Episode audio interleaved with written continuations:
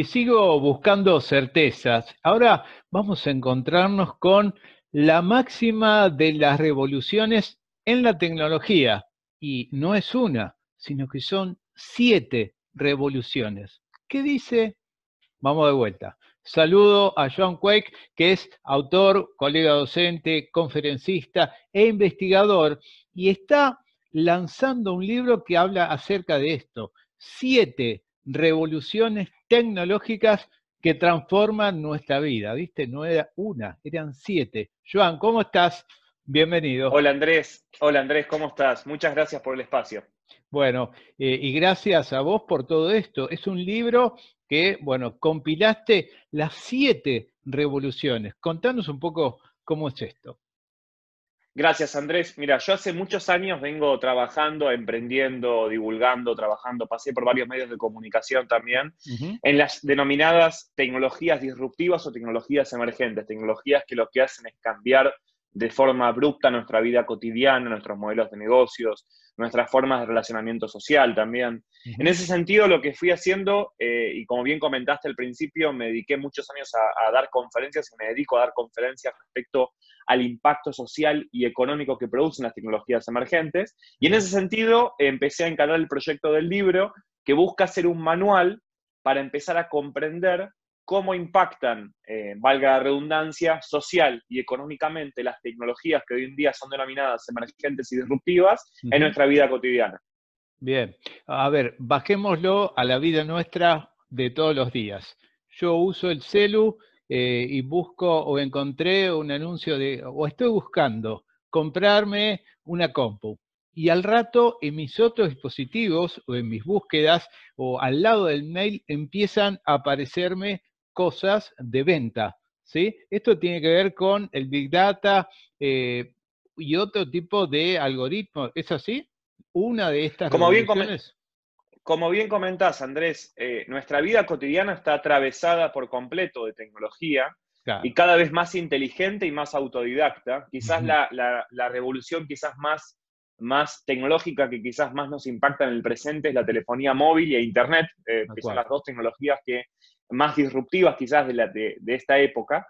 Pero además de eso, hay otros grupos de tecnologías que quizás son, no son tan populares o quizás no son tan, eh, tan conocidas, que lo que están haciendo es modificar de una forma drástica también patrones muy eh, profundos de nuestra vida cotidiana, como es, por ejemplo, la economía, como es, por ejemplo, la forma en la cual producimos o consumimos un contenido. Por ejemplo, otra vez, como bien comentás, las tecnologías de datos que lo que pueden hacer es poder predecir o poder proyectar eh, o poder hasta desde, desde, una aplicación quizás hasta quizás eh, tonta o quizás que ya la conocemos como es la venta publicitaria específica y segmentada, hasta eh, en el contexto que estamos atravesando poder predecir, por ejemplo, predecir datos vinculados al COVID-19. Entonces, estamos rodeados de tecnologías que quizás son algunas hoy, vemos un impacto que es muy, muy directo, pero todo un grupo de tecnologías que, están, que rodean, que también tienen muchísimo impacto en nuestra vida cotidiana. Bien, acá hiciste un repaso en la previa de este libro. Eh, Bitcoin, ¿sí? el dinero que no es plata física, obviamente, Big Data, robótica, impresiones en 3D, eh, que incluso algunos ya eh, imprimen partes de órganos, ¿no? Eso está avanzado. Internet de las cosas, realidad virtual y ciudades inteligentes. Todo esto cruzado con lo que vos contabas recién de una pandemia que, bueno, adelantó todo esto, ¿no? Aún más, digo. Sí, la verdad que esta pandemia funcionó como un catalizador. Mm. Eh, desde, la, desde la, como la química, básicamente cosas que hoy ya se venían realizando, como es el trabajo a distancia, como es la educación a distancia, como es eh, el, eh, básicamente el surgimiento y el aprovechamiento en el buen sentido del e-commerce para las miles de pymes que hoy en día conviven a través del comercio electrónico y de alguna forma aceleró de una forma hasta forzosa.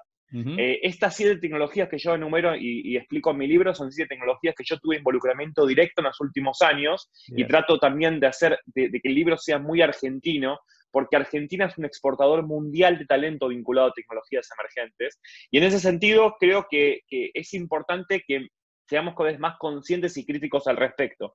Pero como comentás, yo creo que la pandemia que estamos atravesando irrumpieron dos grandes cosas. Irrumpió la evolución tecnológica per se, es decir, la capacidad tecnológica que hoy en día tenemos a disposición, y por otro lado, irrumpió también eh, la necesidad de la accesibilidad y de, la alfabetización.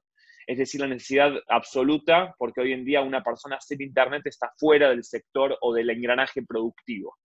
Eh, y una persona que no, no, esté alfabetizada digitalmente también es como de alguna forma sale del, del terreno de juego del sector productivo y social también. Entonces, creo que surgieron muchas esas dos cosas y si tratamos de analizar el lado el lado medio lleno, ojalá que esta pandemia se termine muy pronto y en que encuentre una vacuna muy pronto y que se pueda terminar, pero si vemos el lado del vaso medio lleno, lo que yo estoy viendo es que en los próximos años vamos a darnos cuenta lo que evolucionamos producto de esta pandemia y estamos viendo muchas iniciativas creativas nuevas de varios actores del, ecosistema que nos rodean que empiezan a tomar esto de una forma realmente con propuestas creativas a la hora de empezar a incorporar tecnología.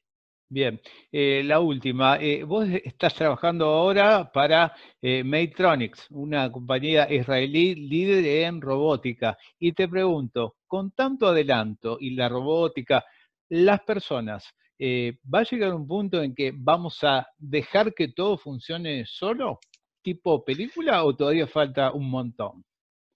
Como bien comentás, yo trabajo hoy como, como gerente de marketing para Latinoamérica en Mytronic, que es una empresa que nos dedicamos a fabricar y comercializar robots que limpian piscinas de natación. Y como bien comentás también, eh, lo que termina pasando es que el, eh, hoy en día lo que termina sucediendo es que los ritmos de reconversión laboral son muy dinámicos y muy rápidos. Es decir, tenemos que empezar a ser cada vez más conscientes de qué tareas operativas hoy en día estamos realizando que podrían llegar a realizar máquinas. ¿Por qué? Porque el futuro yo creo que finalmente va a ser humano. ¿Por qué? Porque siempre va a haber alguien necesario que esté por detrás y, las máquinas todavía no tienen la capacidad de, de, sensibilidad o muchísimas habilidades que nosotros tenemos, los humanos tenemos, que los robots todavía no tienen. Pero lo que es importante concebir es que hoy en día eh, todas las personas que están conectadas a Internet conviven con robots a diario, pero no son robots tangibles, son líneas de programación. Porque probablemente, Andrés, cuando vos busques una búsqueda de un tema en, en, tu motor de búsqueda y yo haga la misma búsqueda, veamos diferentes resultados. Entonces, esos diferentes resultados básicamente son porque estamos cada vez más interactuados por máquinas que aprenden de nuestros hábitos y a partir de ese aprendizaje lo que nos dan son resultados eh, autodidactas e inteligentes respecto a lo que queremos realizar, buscar.